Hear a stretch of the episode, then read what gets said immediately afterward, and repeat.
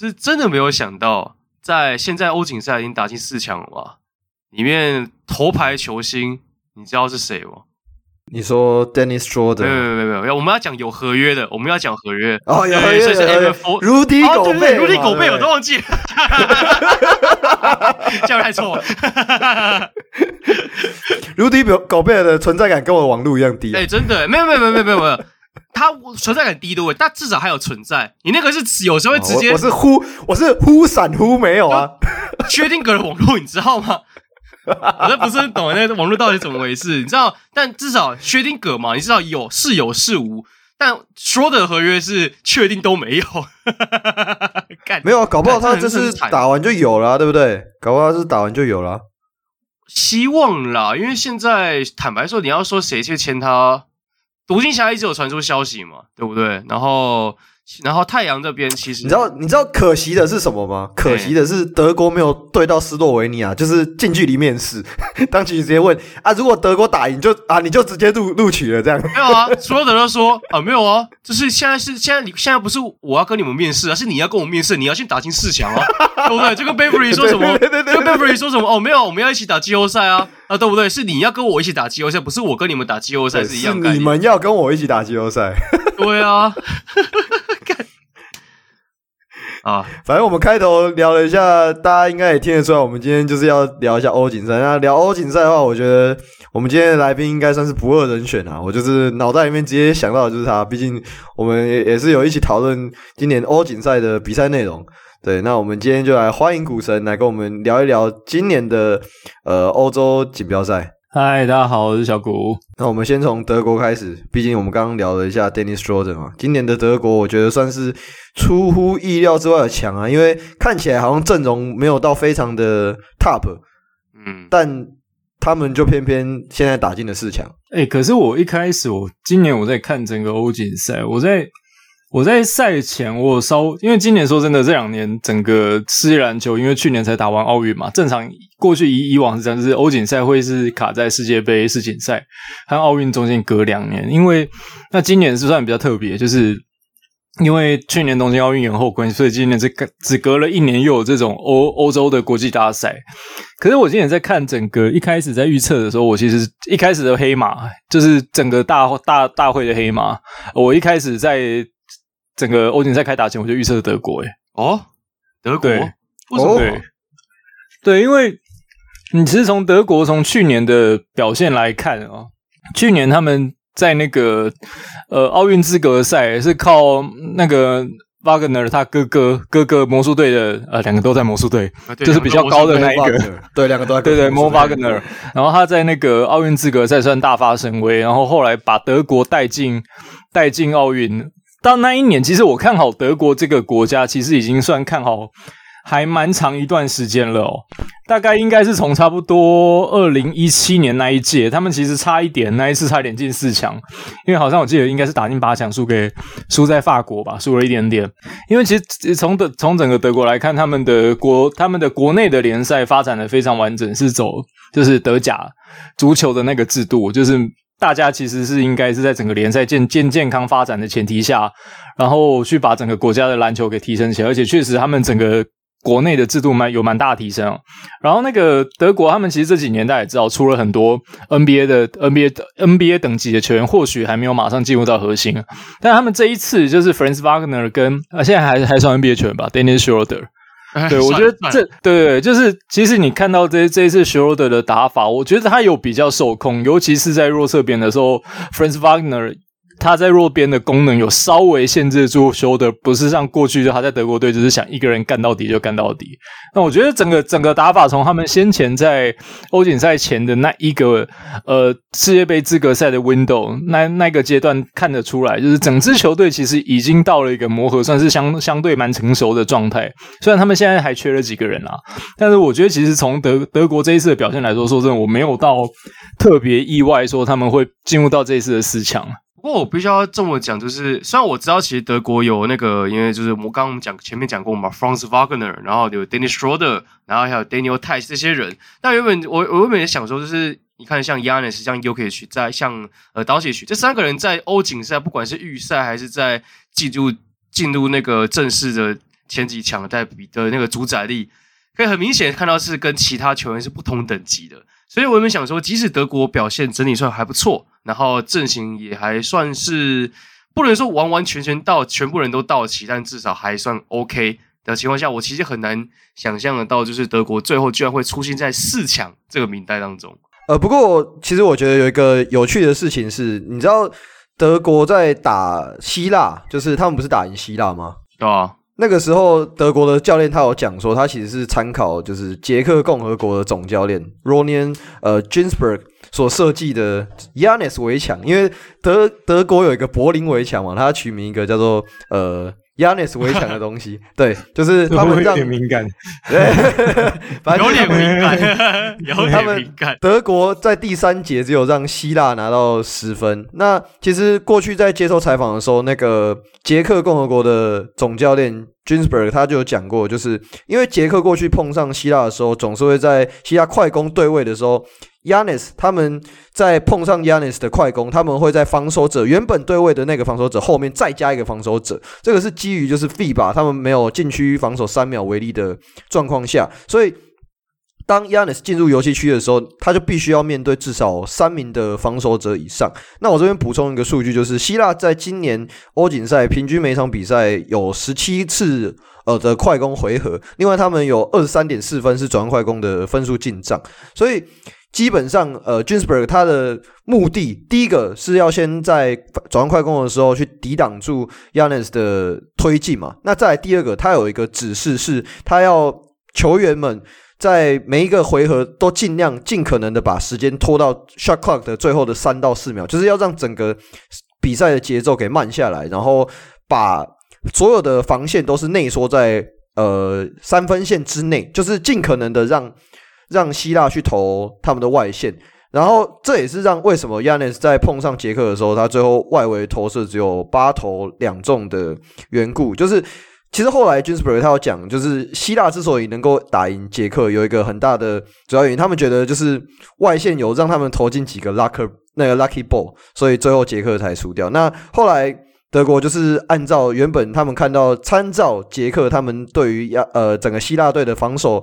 防守系统下去做参考，然后才在最后打赢了希腊，然后晋级了四强。我这边可以补充一下，刚刚讲的那个捷克的总教练 Jinsper，他是我看过可能是全世界篮球做功课做的最勤的总教练了。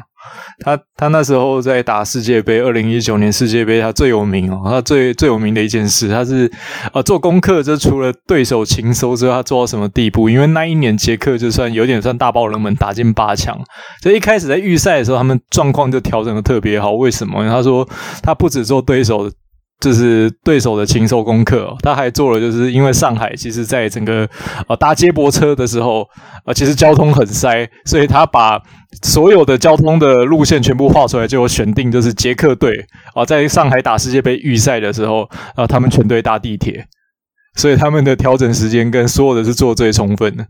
哦，就而且情绪上也比较不会有波动，对不对？就是会受到交通阻塞的波动。对，他们其实你会看到说，这个教练他其实在每一次的布阵，跟他每一次对手的，呃，他整个情收，还有他整个比赛的准备 game plan 上面，他其实真的是做的非常非常非常的，呃，真的是完整。不过今年捷克算是蛮可惜的啊，因为 Satoransky 是在欧锦赛前一个礼拜才跟国家队会合，就是他他自己他自己前面有一些伤势，还有合约的问题，所以说杰克这一次这一次只打到十六强，我觉得是真的蛮可惜的。如果说他可以再早一点点的话，我觉得说。不定真的就跟刚刚讲的一样嘛，就是呃，希腊少了几个 lucky shot，可能今天希腊根本连十六强都过不去。那其实我觉得看到，尤其是希腊打德国那一场，后来我是事我是事后，因为那天好像比赛是半夜。那我觉得其实希腊其实今年的球风对我来说算是蛮耳目一新的，因为刚刚讲到嘛，比如说几个超级 NBA 巨星，那包含是像 Antekumbo 好了，他以前打 FIBA 的比赛就是从来从来没好过。就是因为，因为说真的，他以前在整个球风到上上个球季拿到第二次 MVP，然后在整个再再重新往上成长，包含他的投射能力，还有他处理球、传球这些都全部成长起来之前，那其实，在整个 FIBA 他受限到就是基本上白区域他就死路一条。那无论是先前打过欧锦赛，或者是先前打过世界杯，他基本上都呃作用跟 NBA 是完全是两个人啦，就有点像他弟弟换了替身上场这样子。那但是今年，今年，今年他确实哦，在整个希腊的总教练就 It 那个 Itautidis 他其实在上他其实对整个希腊他把整个球风完全做一个彻头彻尾的改变了。因为其实今年希腊最重要的球员，刚刚讲到除了 Antetokounmpo 之外，我觉得最重要的球员是 Tyler Dorsey。嗯，对对，那前面讲到说休尔德会不会去去到达拉斯嘛，对不对？那我觉得，呃，Tyler Dorsey 今年在希腊的表现，让我觉得明年他这个下个新的球季，他可能会是卢卡当区就，可能是最重要的帮手，而，一个可以切，一个可以投。然后过去他包含过去在灰熊有点跟那个 Dillon Brooks 他的。大学 Oregon 大学队友那种人来疯的特性，然后打死不退的那种这种精神，其实还是保留着。那今年这几年在 Olympiacos，他其实他整个整个球风上，他我觉得他的侵略性和他对于比赛认知理解，其实是更上层楼。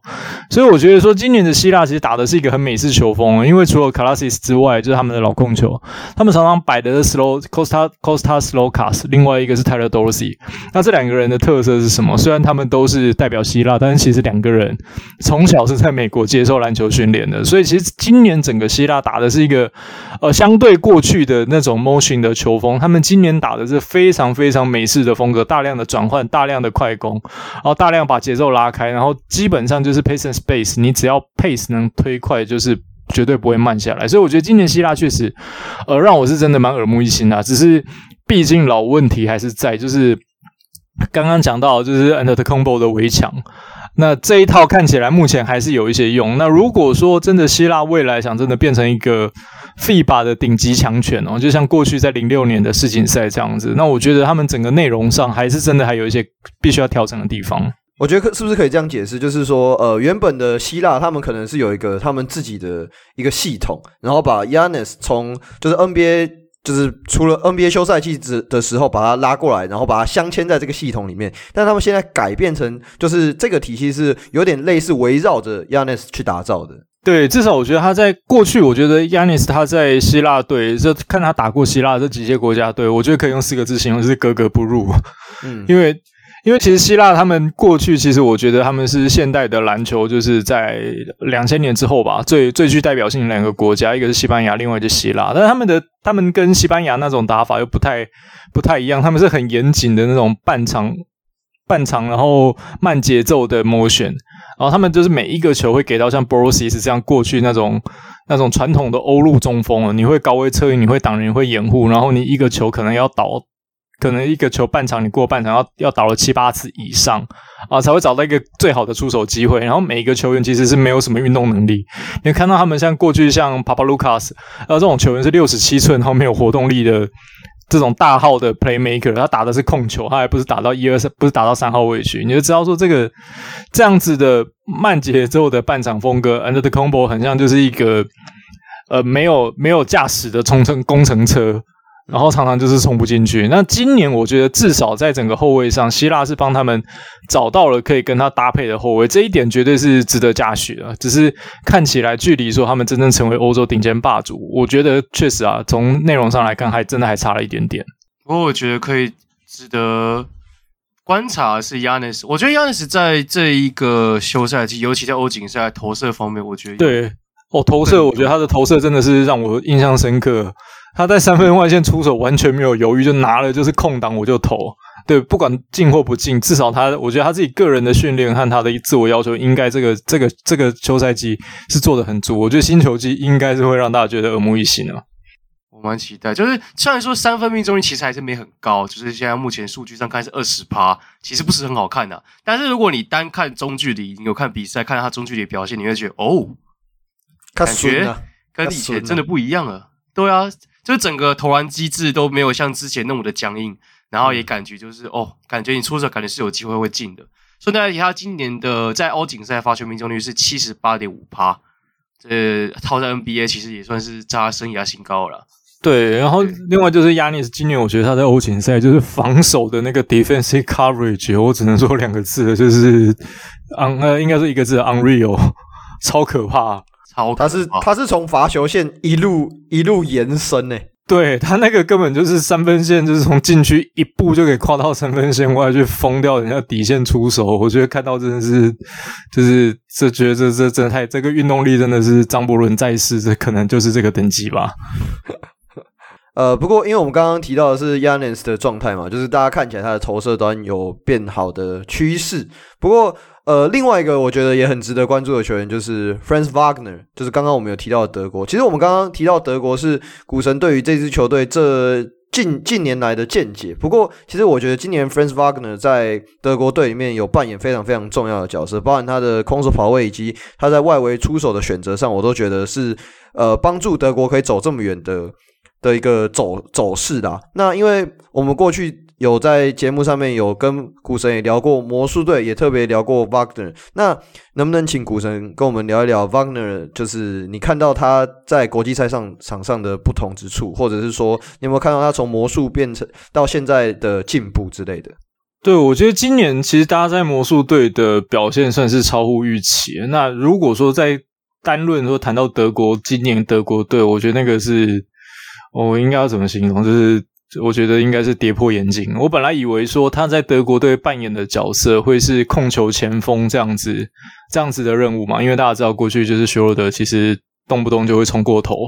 然后常常打一打就是忘了队友在哪里。然后一般认为说，如果说正常正常我们。直观的想象好了，应该会认为说，瓦格纳会拿走一部分休德的球权，然后让整支球队算是运作节奏运作在一个比较大家比较平稳、比较和谐的状态。那其实他今年在德国，如果看比赛的人会知道，诶，他的他光从他在半场进攻的站位，你就会觉得这个有一点微妙。他几乎所有的站位全部是在弱侧边。然后他是进，他是第一个除了拉开空间去做 secondary 的 playmaker，就是你在场上可能会是第二个组织者。然后他有很多是在空手接和底线，他其实很少是拿球主动打。那如果说大家对于这种 one in four out 的 motion 或者 five out 的 motion 其实有概念的话，就知道说这种。控球前锋，如果是叫他站在弱侧边，那其实是场上最难打的一个位置，因为你同时必须兼顾自己去拉开空间，然后你还要去帮忙队友稳定自己的节奏。那我必须说，他在这个今年在德国队的角色，可以说是真的呃无可挑剔了。我觉得，无论他外线投射的把握度，甚至他在上一场比赛，应该是打打赢希腊的那一场比赛，他其实，在赛前前半小时。因为他在前面打蒙特内哥罗那一场是大牛，他赛前前半小时还是就是 TBT，到底会不会上场不知道，但上上了场之后，好几个球，哦，就是在 Antetokounmpo 的协防下，就是只是漏了半拍而已，他还是把球投进去，而且那几个球非常的关键，都在下半场。我觉得今年 Franz Wagner 的角色可以说是在 FIBA 里面最好用的那一种外线的射手，而且其实从今年呃德国队的阵容除了 Schroeder 除了 Wagner 之外，其实你说 Theis 很重要吗？我没有觉得他特别特特别特别的重要，我反而会觉得像呃其他的几名球员，像 Mykhailo Lo，然后还有说还有 Obst 这个台北四大运的时候就在德国队打过四大运。他们的得分王的射手，他们其实是把几个角色球员组合的很好，还有他们中锋 Voltman。那我觉得这其实从今年德国的表现来看哦，这已经是一支真的很成熟的球队，而且他们其实今年还少了好几个，少了好几个核心球员，就是尤其是在禁区的部分，少了除了刚刚提到就是 Mo Wagner 之外，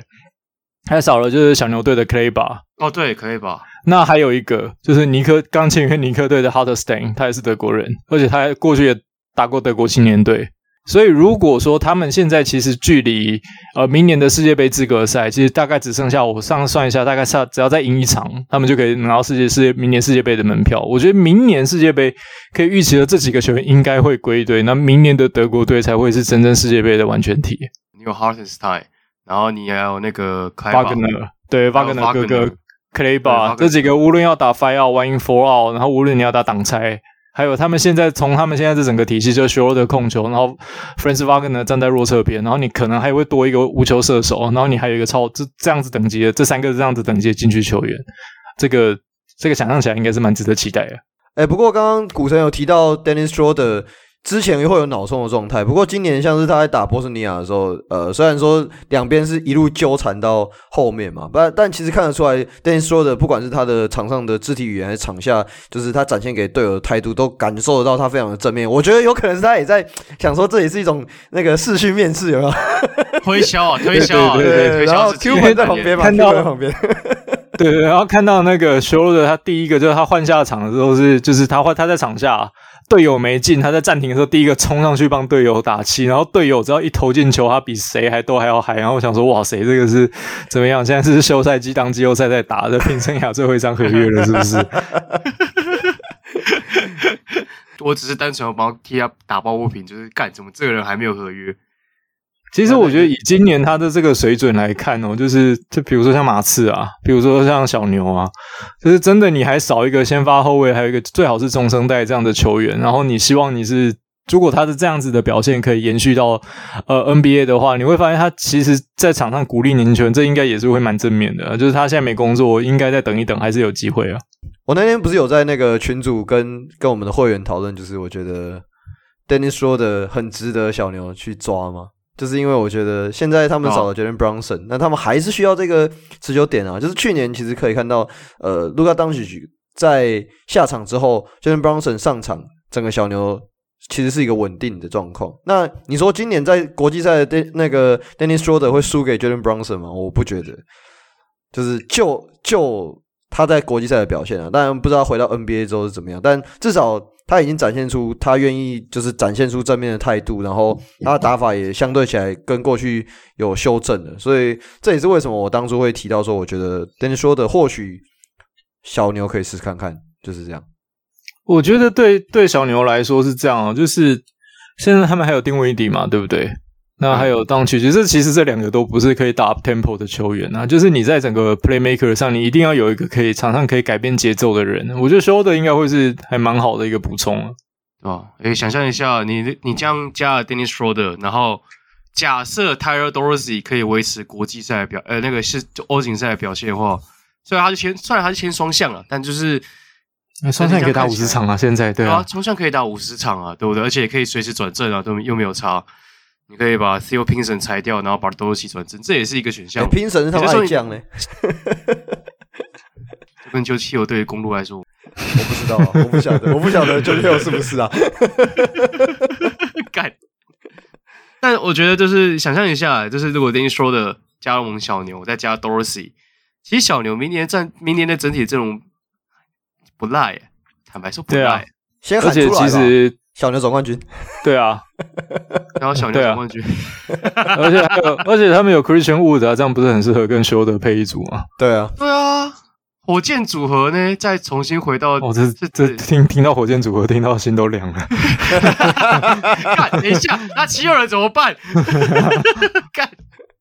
七七六人，你们那个是上一个世代的东西，上一个世代的成功啊。我们可以摆一支火箭先发，你知道吗？你看嘛，就是那个 Daniel House 啊，然后 PJ Tucker 啊，James Harden 啊，Montrezl Harrell 啦，哦，还有一个是从哪从那个火，忘记还有一个哪个球员是火箭来的？看，直接这个先发七六人板凳火箭队。啊，加加 Eric Gordon 差差点是七六人啊，哎呀，谢，可以不要来吗？哎呀，为什么 Eric Gordon 很好啊？不要，Eric Gordon 哪有什么不好的？不是啊。你要想的是薪资配平啊，七六人要交易他来，薪资要要凑到十八 M 以上，干我们没人可以丢诶、欸，我们能丢的人已经 Danny Green 已经丢出去了，等于说你要丢就必须要丢 Tobias Harris。其实你只要给愿意给钱，火箭就会就会就会想要给。对啊，你不用不要想那么复杂，你们的重点只是薪资配平的话就，就对，他是他是 Daryl Morey，你要相信他，对啊，啊，他一定会他一定会凑得出来。那你相信？那那那超总问你，嗯。你你比较相信 Murray，还是你比较相信 Luke Walton 何时会会快会快速的上位骑士总教练？我不晓得，我比较知道的是 George Hill 暂时不会离开公路队，你觉得怎么样？我没差，我没差，反正我们还是有季后赛可以打，只是你们那个就是可能刚才那个。好，那我们刚刚有聊到那个四强的德国嘛，以及我们刚才前面有聊到斯洛维尼亚。那我们接下来聊聊另外一个，就是法国，因为法国今年虽然看起来也是一支很有夺冠相的球队，但实际上他们比赛内容中表现很多的不稳定以及缺点。那可不可以请股神也跟我们听众朋友也谈一下你眼中现在的法国？我觉得今年法国其实理论上啊，就以他们去年在东京奥运第一场就是把还根本还没准备好的美国就先踹倒了嘛，然后最后还打到金牌战。理论上他们今年应该要是欧锦赛夺冠的。最大热门嘛，这样这样这样这样应应该是不太不太过分嘛，对不对？对对，合理合理合理。对，那就第一场今年他们第一场就输德国啊。那可是我觉得从那一场那一场比赛来看，我记得那一天有跟那个刀人讨论一下，就是那一场我觉得这法国就是四个字有气无力，整个、啊、整个比赛不知道在打什么东西，就是你怎么会？四十分钟的比赛，你才拿不到六十五分。虽然德国今年真的很好，但是你再烂也不该这么烂嘛。我觉得其实从前面几场比赛哦，法国包含是第一场输德国，第二场赢立陶宛四分，啊，第三场赢匈牙利赢四分，差点被咬到，然后在最后是好不容易赢了波斯尼亚，赢了十三分，然后后来又是输斯洛维尼亚，就是一路走来就是四个字啊，跌跌撞撞。那我觉得很大很大的一个问题。前面这从小组赛 B 组，虽然大家都说很难打，但是他这结果实在是跟大家预期差蛮多。一个很大的问题，我觉得就是他们的控球，哦，这真的是一个，我我我不知道这怎么形容这个问题，诶，就是他们现在的控球，从去年到应该说从前几年到现在都是 Thomas Hertel，那可是 Hertel 从去年到现在很明显就是他二零二零年曾经有一次过大伤，脚部脚就是他脚伤，但是基本上他的运动力已经快没有了。今年在前面几场比赛。你会发现他就有点像变成另外一个 Jose Calderon，就是你觉得发现他的组织啊、掌握节奏没有问题，但他在场上就是没有办法进攻，除了偶尔投投三分球。那大家知道说，以现在 FIBA 的球风，你场上如果放着变成一个纯控球在四打五，那你的比赛会真的很难很难很难打。但是法国没有真的没有想到这一点吗？那我觉得法国的问题是，他们这几年的年轻控球，呃，同应该可以说是。FIBA 同一个国家史上值跟量最好的，但是没有一个练得起来。而他们今年的控球有谁？Theo Maladon，然后 Elie Okobo，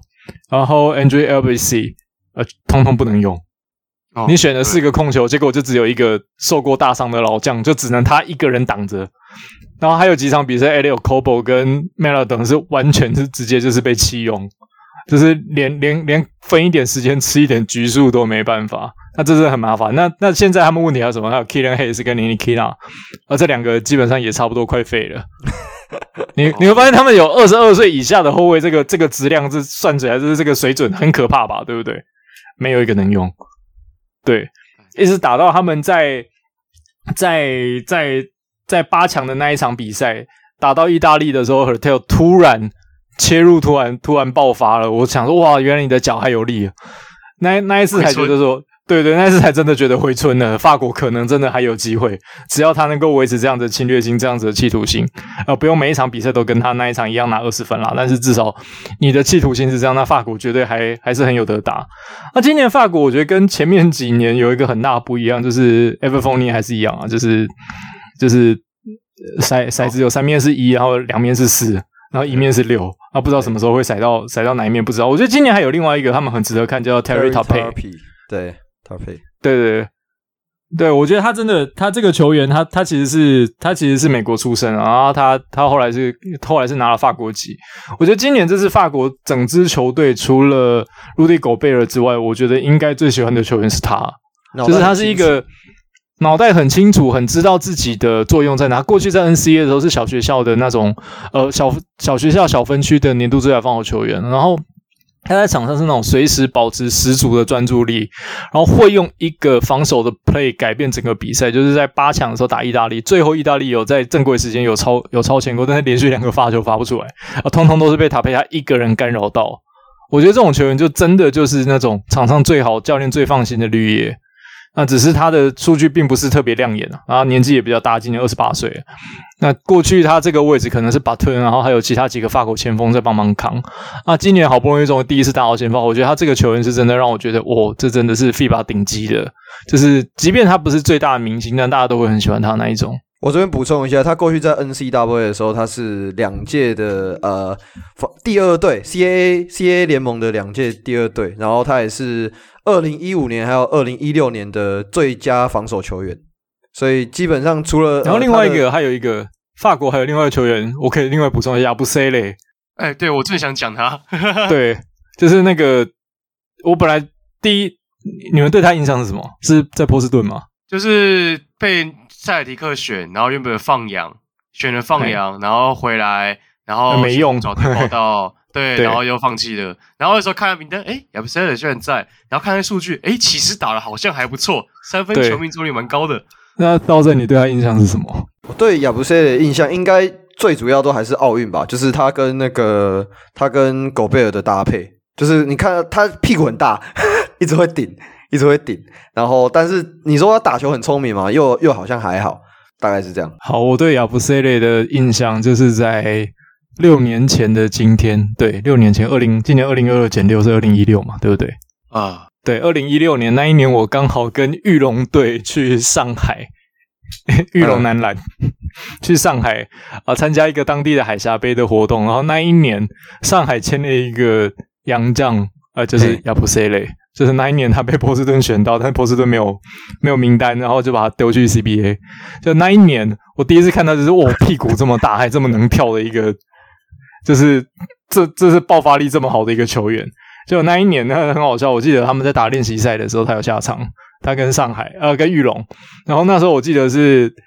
亚布塞雷有一球，就是从底线切进去，那一步要飞起来，我想说，哇塞，这个要扣了吧？结果。那时候玉龙队的吴凤成，现在万能科大总教练，从坐车边飞过来，要就是做事要敲他火锅，其实根本敲不到，就亚布塞列竟然就是拉了一杆，选择上篮还没进。那时候我就觉得哇，这个球员一定没救了，有够转转的不行，那屁股根本就是塞棉花还是塞枕头的。对，就没想到这一次亚布塞列的打法，让我跟当年就是完全不一样，因为他到一直到了打到波士顿的时候，其实跟我。还蛮符合他的印象，就是他好像双腿很有力，身体很很壮，但是就是打法就是就是软。那他那时候其实后来回到欧洲的话，我记得他应该是打皇马吧？对，就是他他其实他其实变成在欧洲变成是一个可以策应，然后有一些外线能力，而且碰撞能力好很多的球员。就至少他比较比较 hustle 敢往里面打。那这一次在法国，除了刚刚讲到塔佩之外，另外一个我觉得印象。改变最大的应该是亚布塞勒，从去年奥运到现在，基本上算是蛮好评的。我觉得他应该还有机会回到 NBA 去，虽然他已经在 NBA 之路算是应该是让他 算算伤了他的心，应该是伤蛮大的。塞尔提克那一段害他不浅吧？我觉得当初在看那个选秀那个影片的时候，觉得说，诶，这个球员感觉蛮有趣的。然后有很多的那个国外的网站把他评为就是有可能往 d r a m o n Green 的方向走。当然，就是因为个性问题蛮大的，然后最后就是呀，就跟这几年塞尔迪克的选秀一样，中段选秀大部分就是哦，要么红爪队报道，要么就是海外养留洋一下，然后两三年过后，哎，就消失了。我觉得亚亚布斯也算是这一次，就是看整个法国队嘛，我觉得蛮意外的。比比，因为提姆斯罗奥 K-Ball 就就就那样嘛，就就就那样子，我觉得不用太过期待怎么样。亚布塞也算是。对我来说，算是整个前四强里面，我印象比较深刻，就是整个像股神刚刚讲，印象整个扭转球员。然后另外一个，我觉得更有趣的是，理论上啊，这支球队应该是近几年以来派出的阵容应该是最差的一次，但我没想到这支球队居然可以挺进四强，也就是西班牙。就是你要想的是从 Gasol 兄弟变成横人宫美子兄弟，我不是说横人宫美子兄弟不好。其实这样，你已经你已经你已经先是，你已经先先先给他们一点 嘎受兄弟的压力了。你跟我说他不好，他好 啊，没有法人，就是你要比较兄弟的嘎，前面是嘎受兄弟，然后突然电影电影兄弟兄弟就，你现在想可能哥们兄弟比较比较有名，还是讲 Bob Cruz 兄弟？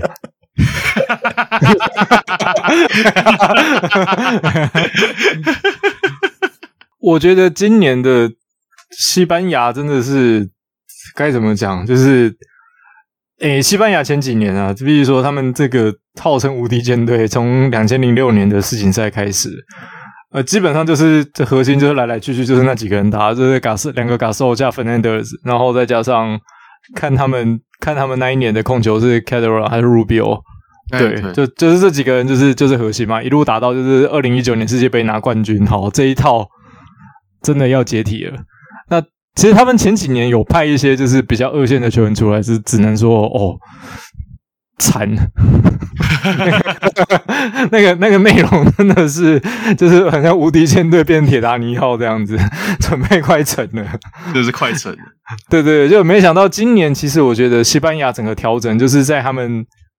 除了刚刚提到的就是 Hernan Gomez 兄弟，然后 Lorenzo Brown，我觉得有一个刚刚有一个没有提到的工程，就是这真的是让我哇，真的是只能对他就是真的要真的要敬礼，就是九十九十度鞠躬那种。就是他们总教练 Sergio Scariolo，嗯、我真的觉得他他是现在世界上我觉得没当 NBA 总教练，真的真的是一个最大最大最大最大对最可惜的一件事情。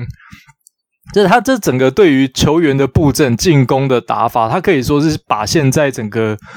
世界篮球的 motion 的概念提升到另外一层次。而且大家现在不是就是 Spain pick and roll，西班牙挡拆，大家大家大家每个人现在应该都知道嘛，嗯、对不对？啊，对。第一个，他就是世界上第一个用西班牙挡拆的教练，啊、可以说是他提倡出来的这个概念。嗯、对，那他今年呢、啊？今年西班牙其实我觉得。应该可以说是一个用兵很大胆的的的的国家，因为呃，Hernan Gomez 兄弟大家知道就是 Bo Cruz，就是要还还是他本名了，网球 Hernan Gomez，对，他其实就是一个体能很好、定点射手，然后偶尔可以空切停，然后但是他不太能做太多事的这种对这种锋线嘛，三四号嘛，对不对？对，然后然后 Billy Hernan Gomez 他。他跟嘎兽兄弟又完全不一样。嘎兽兄弟就是至少你球给我，我用一个挡人，一个掩护，你把我放在战术体系核心，我可以让整支球队做得更好。只是方方式不太一样。但是 Billy Hernan Gomez 他就是，就是他就是要拿球打，要别人喂球给他。那他在整个进攻空间上，他就是属于别人要帮他创造空间这一种。但他其实他今年他们这两个球员在西班牙真的是打得非常非常出色。我觉得很大的原因就是在呃。Scariolo 他这对于两个球员的定位和设计，他他们战术的整个要球、接球还有走位的整个空间上，他做了很多很多很多，真的是下了很多的功夫。然后还有另外一个，我觉得可以看得到他用人很特别，就是西班牙今年其实碰到了几次，呃，从小组赛打到一路的淘汰赛，包含打到芬兰都有，就是对方摆出那种 fire 阵容的时候，他们场上的阵容是谁？那是把 Garuba 直接拉去打中锋，对。哦，这个真的对我来说，这整个就是我我看到就是 What the fuck？你怎么会有这种这这么有够小，怎么敢摆这种阵容？而且那一场大家打西班牙，呃，最后打芬兰第四节的时候，场上你有看到有注意到西班牙阵容是谁吗？是 Garuba 加上 Rudy Fernandez 这两个人的老少配。先不要说这是梯次有差，到底差这老少配，你知道配到什么程度吗？Garuba 是两千零二年出生。Rudy Fernandez 是两千零二年开始打职业联赛。林林北在打职业联赛的时候，你还没出生。你 还在游的时候，老林北就要打职业赛。没有，就你还在游的时候，林北已经在打职业联赛了。对，就是，竟然这种阵容在场上第四节关键，芬兰拿这一套一点办法也没有。而且 Fernandez 他最后那几个 hustle play，什么叫做 hustle make hustle，就是。他一个老将带头拼的时候，你其他人敢不拼吗？哦，那整整个内容跟整个精神，我觉得整个来看，大家真的是要对这支西班牙真的是敬礼。真的，这无敌舰队就是把铁达尼号的那个洞补起来，他们又能继续开，那感觉就像永不沉没一样。那你觉得？你觉得这个？你觉得这个永不沉没？真的没有想到 Garuba，因为我觉得大家对于 Garuba 印象。应该就来自于之前有那个网络上的梗图，也不算梗图，算搞笑，也算搞笑图，不是，反正就简单来说，就是 Garuba 错塞在他裤子上的那个照片。然后那时候结果网网络上各种疯传，但其实 Garuba 今年在那个整个西班牙的表现，我觉得，嗯，好，我觉得虽然说我他现在带的球队是火箭的，好不好？但考虑到选选棍后面就只剩 Garuba。我觉得也许可以稍微期待一下，假如把他下一季火箭的表现，稍微期待一下，希望不要再受伤了啦。啊，上季也是因为受伤关系，没什么上场时间。然后，然后我还另外提一个，就是 Scariolo，就是他是我觉得可能是欧锦赛史上哦最会赢的、最会最会赢球的总教练。他两千零九年第一次接掌西班牙，中间有一段时间要离开，他总共哦，打目前为止，今年是打了欧锦赛，是打了五届，这五届全部打进四强，拿了三座冠军，一座季军。而且今年这个阵容打进四强，我相信这可能比塞尔维亚打不进八强还更让人跌破眼镜。我最让我意外大概是 Lorenzo Brown 吧，Lorenzo Brown 之前在台在 NBA 的实习期都是浪人，然后最后一年我记得是待在暴龙吧，然后后来 Scariolo 就是助教。哎呀，哦哦哦，原来是这个关系哦，难怪他后来就放弃美国国籍，然后跑，然后加盟西班牙。我记得那时候忘记是谁还对对于 Lorenzo Brown 穿上西班牙，就是就是 Fernandez。哦，对对 对。我们刚刚聊到的是西班牙，就是今年算是有一点爆冷的，打到了四强赛嘛。不过我觉得除了我们刚才。讨论了很多很多支球队，大部分都是已经有晋级到比较后面的。不过，我觉得今年有一支球队很特别，就是波斯尼亚。我们之前在节目上面也有提到，包含呃，我们整个波斯尼亚这支球队的韧性啊，然后 Nurkic 的改变，以及 Musa 在这支球队所带来的影响。那古神，你之前有曾经提过说，你觉得波斯尼亚是今年你觉得最感动的球队，能不能够跟我们的听众朋友也谈一下你眼中的波斯尼亚？对，因为。跟波斯尼，我会特别关注这支球队，其实是二零一七年的时候，那时候，那时候，那时候我去了巴尔干半岛一趟，然后其实那时候很大原因就是因为我想写波斯尼亚的运动的故事跟他们国家的历史，但是因为在台湾哦、写不出来，好像那时候包含身心灵又出了一些状况，然后那时候后来就是躺在床上想说，哇，如果真的这人生我还有什么遗憾的话，我想去一趟波斯尼亚，于是就就就买了机票就飞了。对，然后那时候其实去到波斯尼亚，那时候他们去到那个国家，会觉得哦，真的，我、哦、真的很惨。我我不知道怎么讲。对，就就是大家如果看过说波斯尼亚这个国家哦，就是他们在一九九这巴尔干内战的时候呢，他们其实在一九九三年，呃，那个时候可以说是被塞尔维亚。就是他们国内其实有三个三个民族：波斯尼亚人、克罗埃西亚人跟塞尔维亚人。那塞尔维亚人呢，因为后面有塞尔维亚他们的书写，就变成是一个国内的内战，所以联合国世界不能不能介入。然后波波斯尼亚人就在那里面遭受到了就是二十世纪以来欧洲最最惨烈的屠杀。那大家过去提到说，那时候我去波斯尼亚，那时候有一个很很找了一个导游陪我陪我去讲这个城市的历史。那时候在塞拉耶佛。然后他说：“哦，世界上人家提到波斯尼亚，除了除了他们曾经在一九八六年办过冬季奥运之外，呃，提到都不是不是什么太光彩的太光彩的部分。哦，包含就是说，大家对波斯尼亚这是塞拉耶佛最最最有名的印象，应该是历史课本上都知道说，斐迪南大公在在一次世界大战前那边被开了一枪，世界就从此改变了。对对对，对，第二次就是在九零年代波斯尼亚的。”的他们的内战，他们在塞拉耶夫这个城市啊，就是大家知道历史上的首都，呃，整整被围城，就是他们那个那个地方是一个盆地。啊，四面是山啊，三面是山，其中那三啊四面都是山，其中有三面是被塞尔维亚军给控制住，全部都是在他们的整个城市，全部都是在塞尔维亚的狙击手的枪下。啊，就这样直接断粮，外面的东西进不去，就这样就这样围城围了四年，所以只要说，其实你现在去到。塞拉耶佛的地方，你可以看到当时包含他们在一九八六年曾经办过冬季奥运的选手村，现在还在。呃，墙上全部都是弹孔，都是被那个狙击枪打到的弹孔。然后他们现当时的野战，他们当时的儿童医院，那上面也全部都是弹孔。对，所以你会发现说，这座城市，呃，这个国家到这座城市。其实都是充满了很多很多的悲伤，但是他其实那时候导游跟我讲过一句话，说为什么我要围城围了四年，那波斯尼亚都不投降？他说，因为他他们想告诉全世界，波斯尼亚人不会因为这样被打倒。那在一九九三年的时候，那在波斯尼亚第一在独立之后的第一届的欧锦赛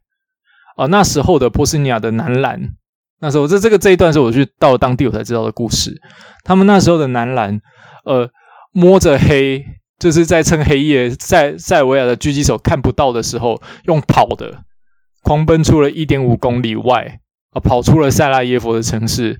他们那些球员的组成是什么？有些是当地已经一年半没有打球的民兵、民兵武装组织的队长，呃，有一些是民兵武装组织的士兵。他们跑到了从往南部跑，然后到最后在克罗埃西亚汇合，去了意大利。他们手上拿着 “Stop the War”。的旗帜跟海外的一些波斯尼亚球员会合，告诉大家说波斯尼亚没有灭亡，我们要参加欧锦赛。就那一届，他们奇迹打进了八强。那网络上我曾经写过这一段故事啊，如果大家有兴有兴趣的话，可以搜寻看看。在在在在在过去，其实包含雅虎，其实几个几个频道上都有，还有个人脸书。那其实那时候给我一个很大很大的震撼，就是说，其实一个一个国家的运动可以凝聚人心，可以凝聚他们整个国家士气。不过当时很好很有很有趣的，就是在波斯尼亚那时候我去的时候，二零一七年在萨拉耶夫，哦、在在街头我看到最多最多的体育明星叫做季科。那应该叫哲科，就是他们的国家队的足球英雄。那时候应该是效力在意甲的罗马。第二多的第二多的看体育明星的看板，而、不是 Tlatovic，不是 Nurkic，是 Dresden Musa。哦，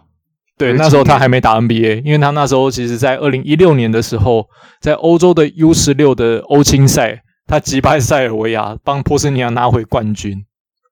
然后二零一七年大家知道，就是他对中华队在世青赛的时候。上场不到三十分钟拿了五十分，打破了世青赛史上的单场得分记录。然后那时候其实对波斯尼亚，我那时候是抱有蛮蛮深蛮深的期待哦，因为你看到包含 Nurkic 那时候 t e l a t o v i c 也还还能打。一般我觉得说应该可能二零二零年之前这个国家可能会变得很棒，结果没想到隔年那时候应该是一七年吧，发生一件事情，就是呃穆萨那那二零一一六年他打完了欧青赛，然后二零一七年打。打完世青赛之后，他就直接被拉上国家队。一上国家队，他马上变成国家队，就是没有那可以去跟 Teletovic 的得分王，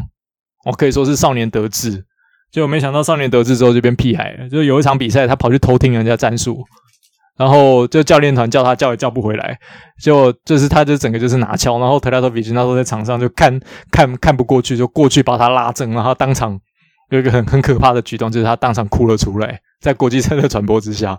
然后那时候就觉得哇塞，这个真的是，这个屁孩就真的是屁孩。然后那时候我就病成，就说就是整个欧洲有两大屁孩，一个是穆萨，另外一个是很松尼亚。对对对对对对，大家大家很松尼亚，大家。到底有多天兵，大家都大概大概知道啊，对啊。然后那个穆萨跟他其实是不遑多让。但这一次在波斯尼亚的欧锦赛，在十六强的时候，他们抽到了这这不叫死亡之组，那时候跟。道人讨论这叫什么地狱分组？对啊，因为他们同组啊，有斯洛维尼亚、有立陶宛、有法国、有德国，还有波斯尼亚，然后最后一个是匈牙利。其实匈牙利也没有很差，刚刚讲过，他们他们在预赛才输法国输四分而已。对，然后波斯尼亚其实这场比那一场比赛，我本来觉得说，哦，这个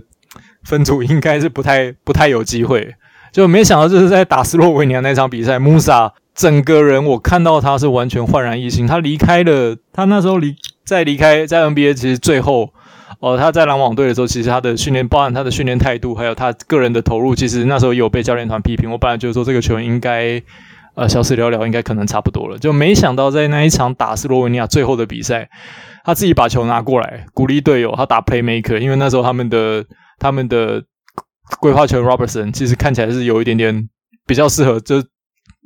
他的体能比较适合拿来得分，不对，不太、不太、不太适合再拿来控球。于是他就把这个整个控球组织，鼓励队友像是队长一样的责任接过来，接到自己手上。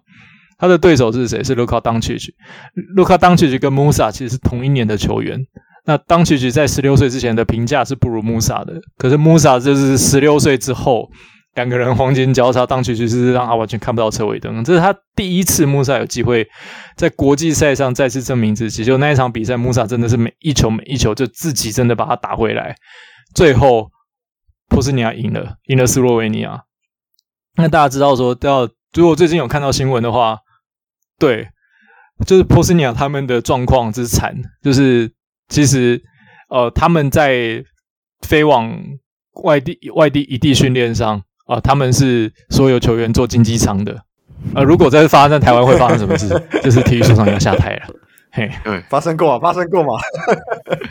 对，你看想想看，那个可以去坐经济舱。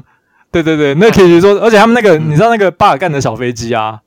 巴尔干飞机不是那种我们看到外面都飞日本那种三三排，没有，他们是两排的那种小飞机。你要想，那国家队球员塞在里面，那个会怎么样？那个可以觉得他一个人坐两个位置刚刚好嘛，对不对？下来的，头一定他们就是三个人坐一排。很可怕，那都是对，而且真的，我们这种东方人的身材去到波斯尼亚，他们那边平均身高是一八一，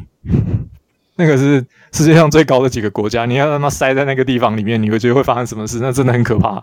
然后他们说，他们四个人睡一间房间，他们一开始还没有还没有旅费，是他们当地的市政府啊凑一凑凑了三千五百美元，解决他们的燃眉之急，他们才可以飞去外面打比赛。他们说，他们没有钱付给他们的规划权 Robertson，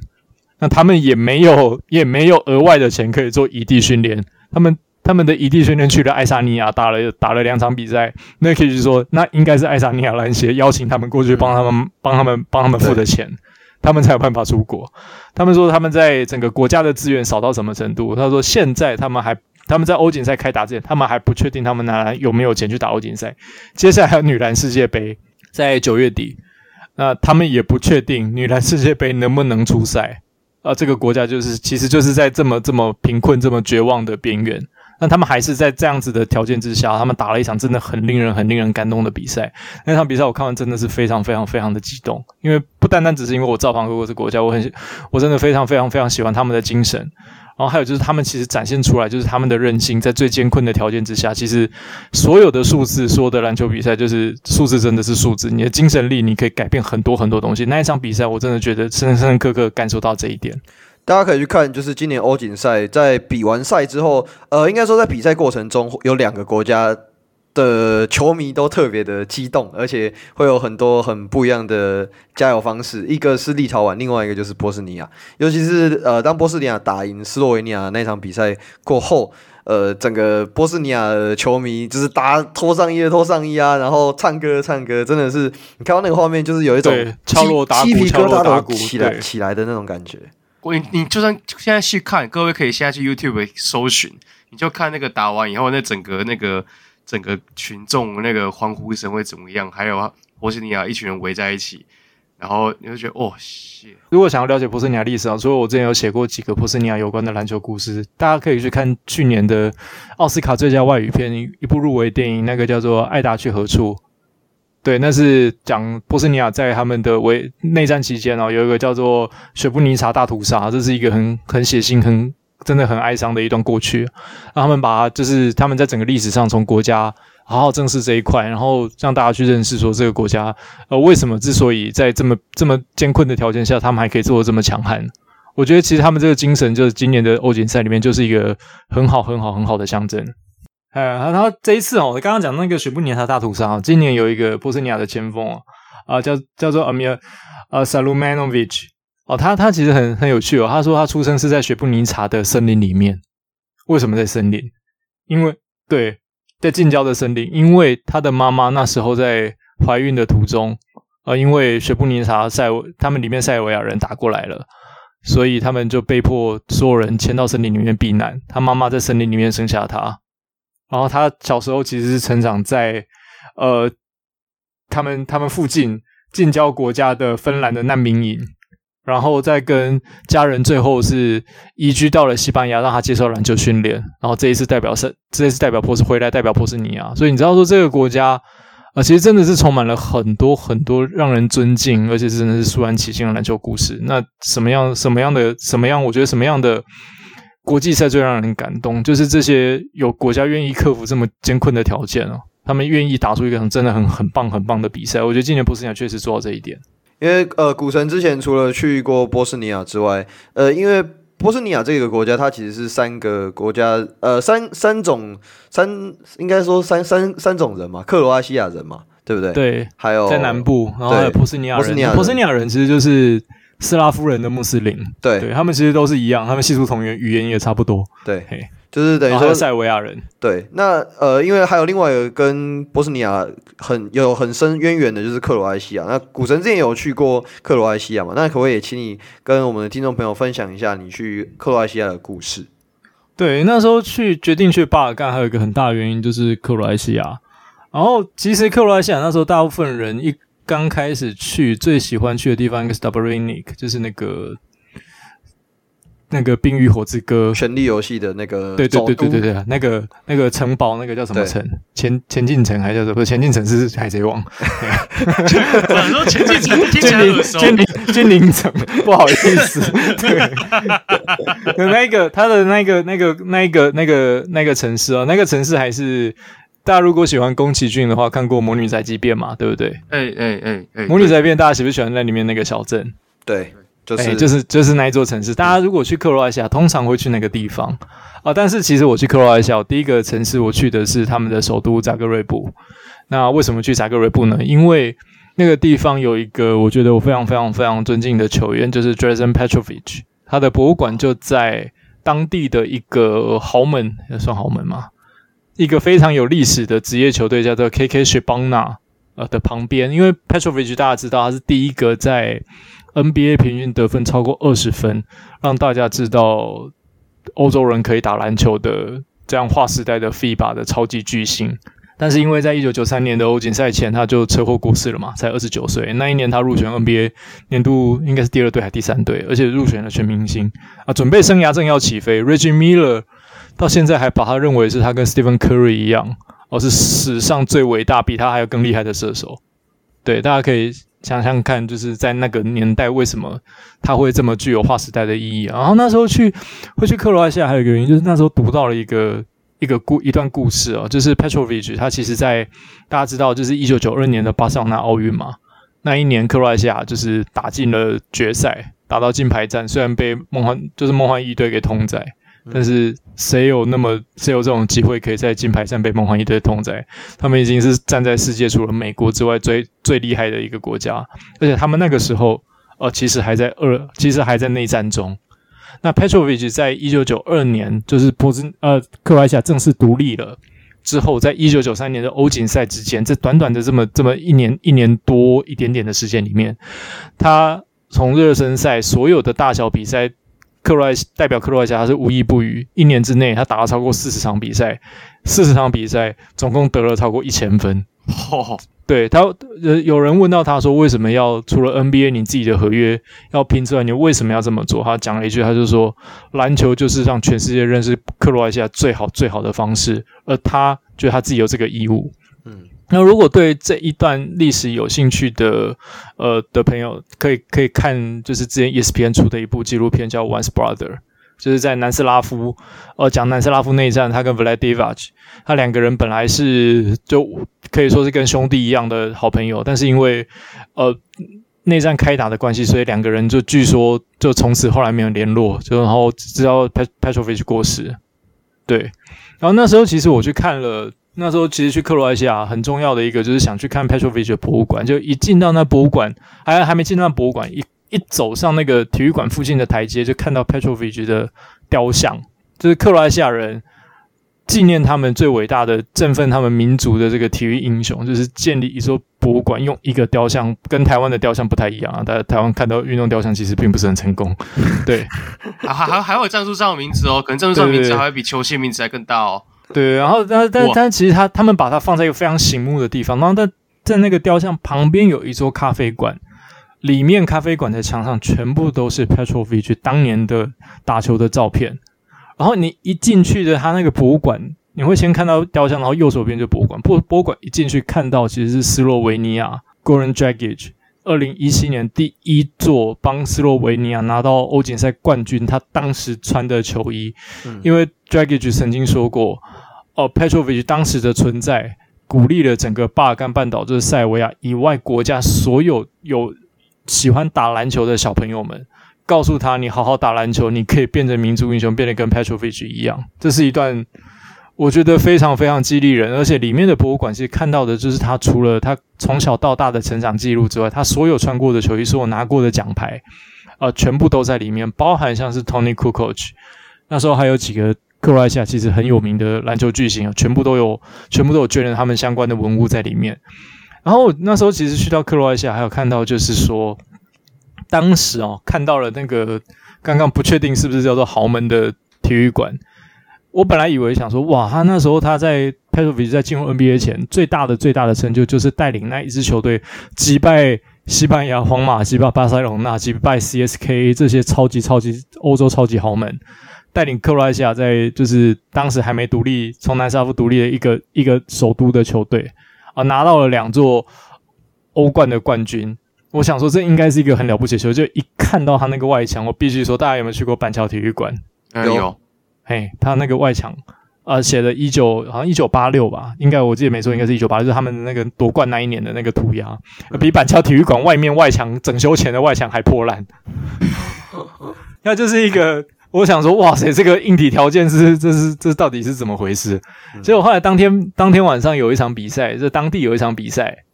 就是那那支球队有一场比赛，然后我就想说，好好好，还是看一下吧。就一进去，然后我就对那个柜台。就是柜台他们会讲英文，然后我问他问我说，他问我说怎么一个亚洲人跑来这里？然后说哦，我来看比赛，然后问我说哦，那你要什么？你要什么地方？然后我说哦，给我最近的位置，嗯，因为难得去一趟嘛，越越近越好。对，就他就拿了一张图，就座位图跟我说哦，大概在这里。我说哦，好，那多少钱？他说二十库纳，二十库纳大概是一百块台币，太便宜了吧？那个你知道你知道那个进进到什么程度？我可以看到教练团在画什么战术。哇，对。太近了吧？对，可是一进去之后，你看到说，哦，那大概就是一个四千人左右的一个场馆。可是虽然很便宜哦，那一天大概坐了七成满。然后你会看到说，两边的加油团，就真的就是很巴尔干 style，从头到尾，主队有加油团一直唱，一直跳，一直唱，一直跳，一直敲锣打鼓之外，客队也有一团，从其他的城市直接跟球队搭了。包了大巴过来，也是一直唱一直跳，就是两边在场内呛虾。那呛呛虾那个，你会觉得那个场面不单单只是热闹，不是激昂，是要有点火爆。为什么？因为客队的加油团旁边有围着，就是安全人员嘛。啊，那围着安全人，台湾最多就是保全，对不对？那在那边客队加油团的保，他的安全人员是拿步枪，因为大家知道，因为大家知道，就是就是在那个巴尔干的内战。为什么会开打？是一九九零年的时候呢？那时候有一支球队叫做扎格勒布火车的，叫扎扎格勒布的那个足球队，应该是扎格勒布火车呃发电机，碰到当时塞拉耶夫呃，这那个不是塞拉耶夫，应该是塞尔维亚他们的球队贝尔格勒红星呃贝尔格勒游击者，那就是扎格勒布跟呃跟那个贝尔格勒两支球队，这彼此本来就是南斯拉夫里面的算是两强的 rival，那呃。当时因为其实因为包含政治因素，所以两个民族其实有一点矛盾，有点激化。然后于是呢，在据说在一九九零年的比赛有一场比赛，他们的 rival 要开踢之前，呃，就是有那个塞尔维亚民族主义者跑到克罗埃西亚的扎格勒布的街头，就跟他们讲说：“哦，那所有的人都是塞尔维亚人，这你们就是南斯拉夫的国，你们就是永远就是南斯拉夫一份子。”这反正大家。在台湾应该听听的蛮习惯这种、嗯、这种论述，对对对对，非常熟悉。对对，然后克罗埃西亚人就不爽了，就当场在街头就开始上演就是全武行，然后一路一路打打打打到就是比赛要开踢了啊！在这这种这种情况下，在看台上民族主义两边的民族主义者情绪激化，这比赛在还没开开踢之前，在场内从场内场外打到场内，连球员都为了要救场内被打的观众，冲上去踢了一脚。然后据说从从从那一天之后，那一个晚上之后，巴尔干内战就开打了。所以说，干导火线了，原来导原来是导火线了。这个这个运动会不会改变历史？这个我记得之前之前就是这样，纪录片好像也有类似。对，也有在在在那个大家现在这一段这一段，其实，在 YouTube 上面，我记得我看过看过他的纪录片。对对，他的影片也他的影片也有，然后。其实那时候就是因为知道了巴尔干这一段历史，所以就是作为一个历史爱好者跟体育的爱好者，那觉得说这个地方怎么可以不去呢？对啊，那时候就去了一趟。那时候那那一趟的那一趟的，真的是给我个人哦，不管是在媒体生涯，或是作为一个体育产业的参与者，其实是给我很大很大很大的启发。就是真正你要做好一个体育产业，要从甚至所谓从运动从职业运动去凝聚一个一个一个国家。其实说真的，不是在钱，而是在你愿意投入多少，然后付出多少。对，当然现在的克罗埃西亚算是这几年算是足球表现的很亮眼，然后篮球算是扶不起的阿斗。嗯，呃，其实我觉得，其实跟波斯尼亚刚刚刚刚讲到波斯尼亚那种拼尽了一切都想要证明给自己的国人，证明给支持他们的球迷看，说他们真的能打。那现在的克罗埃西亚就是刚刚讲到另外一个屁孩嘛，黑松尼亚，对啊。嗯啊，就是就是不能打的那一种，在场上你会发现啊，原来你在被打了一波十五比零啊，原来你在场上连连存在感都都很薄弱，对。那我觉得其实你可以看得到，就是说，其实现在啊、这几个国家，这是在历从历史到文化上，其实是非常非常非常有意思的部分。就是你除了看到场上胜负，如果大家多用一点心去看到场外的故事，你会发现说，这看这比赛会看得更投入。那今天非常感谢股神，呃，愿意跟我们聊一聊这么多很棒很棒的篮球故事，就是包含各个呃前巴尔干半岛的。对了，sorry sorry，前南斯拉夫那边巴尔干半岛的故事，以及整个欧锦赛的比赛状况。那我们因为股神算是好几次来我们节目嘛，那我们这边有一个新的单元，也就是我们的瓦甘达悄悄话。那我们等一下就会跟股神聊一个呃比较不适合放在公开的议题，放到我们的 Patreon 里面。那我们有兴趣的听众朋友也欢迎加入我们的 Patreon。我刚拿悄悄话那边的时候，有跟股神聊了一个近期的杯赛啦，就是呃跨联盟邀请赛的部分，我们就聊一下他对于这个邀请赛的议题的想法。那因为今天今天的节目没有最后没有会员的 Q&A，然后我的网络一直断掉，所以呃我们今天的节目就在这边比较比较快的告一个尾声啦。那我们再一次感谢股神的参与，感谢感谢，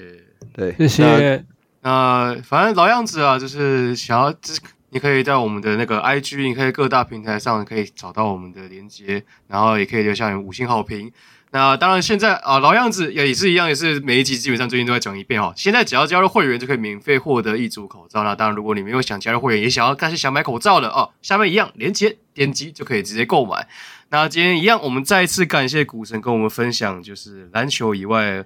各种故事也告诉我们，就是运动不只是运动，篮球永远不会只是篮球。你刚刚可以看看到，就是刚刚讲到内战那些，很多都是从篮球从运动这边，然后就变成一个导火线，然后就啪就内战了。我我也有分，我也有分享那个股神股神的那一篇波斯尼亚的文章到我们的会员群组，那我们的会员记得自己也去看一下。我觉得搭配这一集节目应该会有很好的收获。